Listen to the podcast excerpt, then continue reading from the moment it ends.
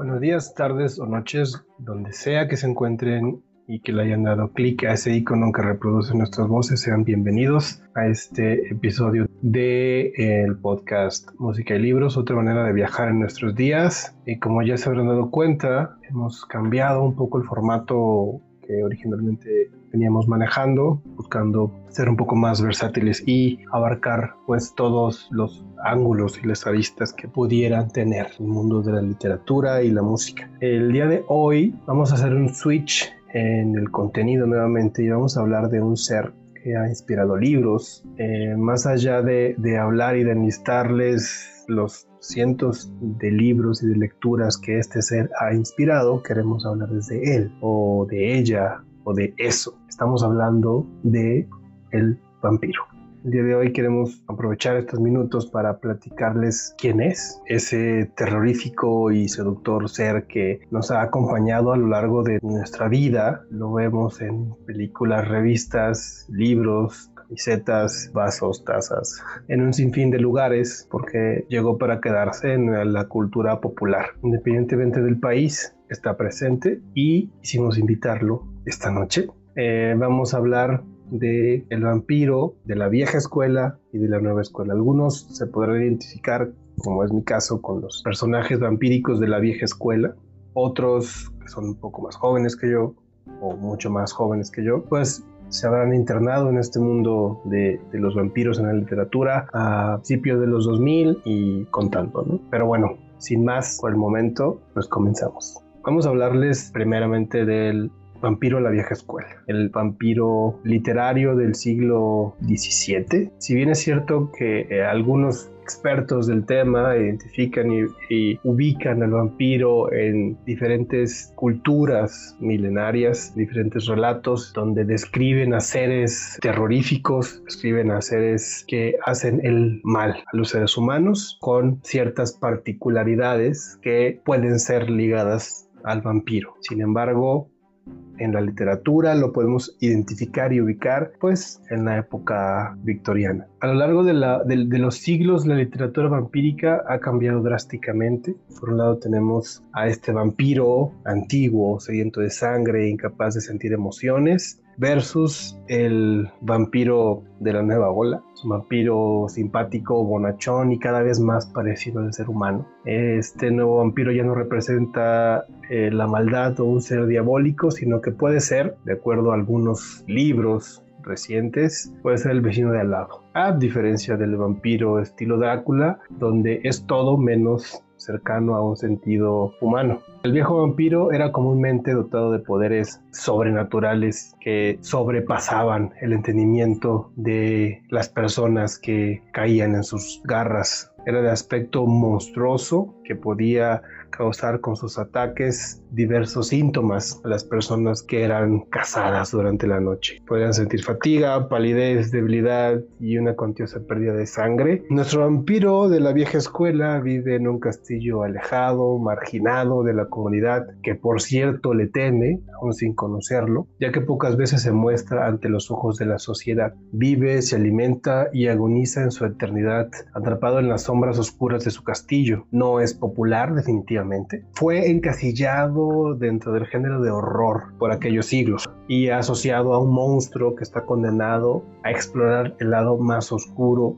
de la humanidad. Este vampiro eh, seduce y se escabulle dentro de la habitación de, de, la doncella desprotegida, la acecha entre las sombras. La noche, por supuesto, es aliada de este vampiro, para al final perpetrar su plan, atacar a la doncella, dejarla sin sangre mientras juega con la imaginación del lector, haciéndolo pensar que se está viviendo un erótico y sexual encuentro del cual la doncella renace en un ser igualmente monstruoso y sedienta de sangre, de sexo y de poder, cuyo apetito no está limitado a un género en particular. Dicho sea de paso, en esa época la mujer no tenía permitido disfrutar del sexo y lo vemos reflejado también en, los, en las novelas y en los libros de temática vampírica, donde el único que disfrutaba el acecho y la perpetración de su crimen, además de la seducción, era el vampiro. Otro aspecto de nuestro viejo amigo es el poder de convertirse en murciélago, en lobo, en perro, en alguna que otra ave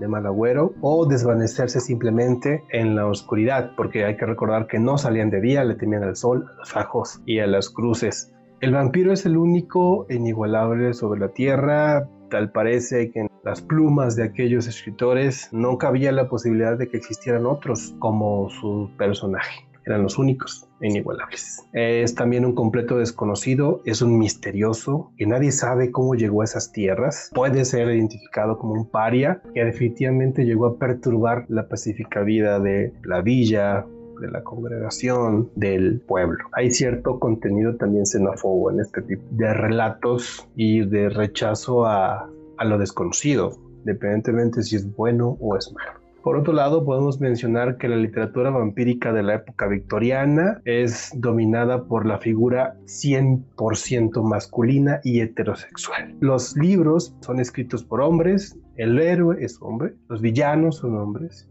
y las mujeres son siempre esta dama indefensa, paralizada por el terror y en algunos casos son reducidas a personajes carentes de poder y son colocadas en la historia para que tanto héroe y villano peleen por su amor, por su sangre. Dicho sea de paso, en la literatura del siglo XVII y XVIII, el vampiro es temido. Ese es el punto central de la narrativa. Es un ser extraño que inspira e infunde temor y terror.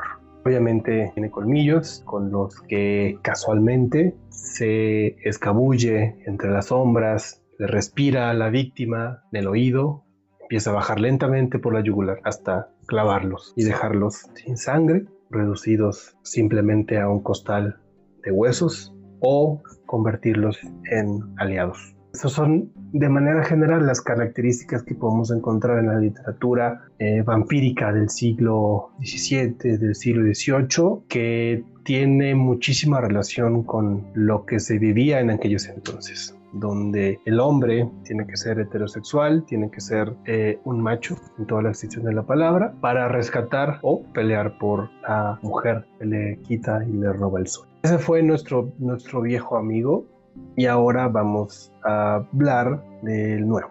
El vampiro contemporáneo lo podemos ubicar ya más acá, en la década de los 80s y los 90s podemos identificar su, su, nacimiento. Este vampiro es un ser con apariencia normal, es común y corriente, que le permite encajar perfectamente dentro de la sociedad y pasar desapercibido. Ya no es un monstruo, ya no asusta, ya no tiene una fisonomía que infunde terror y que lo hace parecer un perfecto extraño en los lugares donde se aparece. Los colmillos del nuevo vampiro pueden aparecer, pueden desaparecer dependiendo de su conveniencia y solo los utiliza cuando son muy necesarios. Y aquí viene una pregunta que me, hice durante esta etapa de investigaciones, es que si el vampiro cambia de acuerdo a nuestros tiempos, a mí me parece que sí. Considero que este vampiro es más open-minded, este vampiro es cosmopolita, a diferencia del vampiro de Stoker. El nuevo vampiro tiene conflictos morales, puede ser consciente del dolor ajeno, ya no simplemente ataca por sed o hambre, sino que es movido por impulsos, es visceral y ya no tiene una manera, un estereotipo, un arquetipo que nos indica a nosotros como lectores cómo va a actuar este vampiro, como lo era en, la, en, siglos pasados. Ahora ya no lo sabemos. Por esa razón, el, género o, o los personajes de índole vampírica salieron del nicho de horror literario para pasar a géneros más um, versátiles como puede ser romántico, acción, erótico y en algunos casos es parte de narrativas de cuentos infantiles. El nuevo vampiro es popular a diferencia de eh, nuestro viejo amigo. Es simpático, cae bien, puede renunciar a beber sangre humana ya que encuentra o lo han dotado de fuentes alternativas para adquirir su, su alimento sea a través de animales o incluso traficando sangre de bancos que están formalmente establecidos. El nuevo vampiro hace que el, lector se pueda identificar con él, más allá de temerle, más allá de, de, aparecernos como figuras salidas de noveno círculo. El nuevo vampiro es más humano, tan humano que el lector puede decir, oh, yo quiero ser como él. Otra característica es que ya no necesita convertirse en lobo, en vampiro o en niebla ya que forma parte de una estructura social donde es aceptado y cuando finalmente revelan su verdadera identidad es donde empiezan a aparecer estos conflictos morales y de personalidad porque normalmente los vampiros nuevos sufren mal de amores, son dramáticos en un terreno puramente cotidiano. Se enamoran, se desenamoran, son traicionados, traicionan, seducen, son seducidos, es decir, lograron entrar en la estructura social. Esperamos que hayan disfrutado esta primera parte donde conocimos un poco de nuestro viejo amigo Colmilludo. Nos esperamos el siguiente episodio para seguir conociendo más de este personaje.